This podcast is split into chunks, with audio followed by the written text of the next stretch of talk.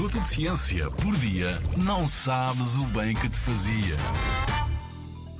Existem borboletas que migram? Na natureza, são vários os animais que percorrem muitos quilómetros à procura de alimento, de climas mais amenos ou de locais para se reproduzirem. A este percurso, que se repete com regularidade, chamamos de migração.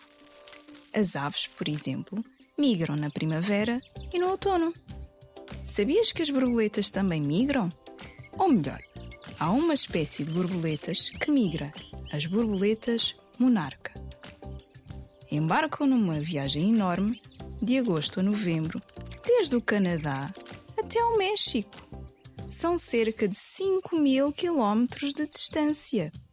Para isso, passam 10 horas por dia a voar. Ufa! Fico cansada só de pensar. É no México passam o inverno, numa zona montanhosa que se encontra protegida. Na primavera seguinte, regressam ao local de origem.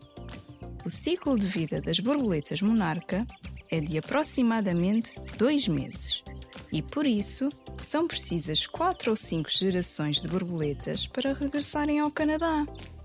Já para a migração até ao México, basta uma geração de borboletas monarca, tanto que é conhecida como a super geração das borboletas monarca, que consegue viver oito meses.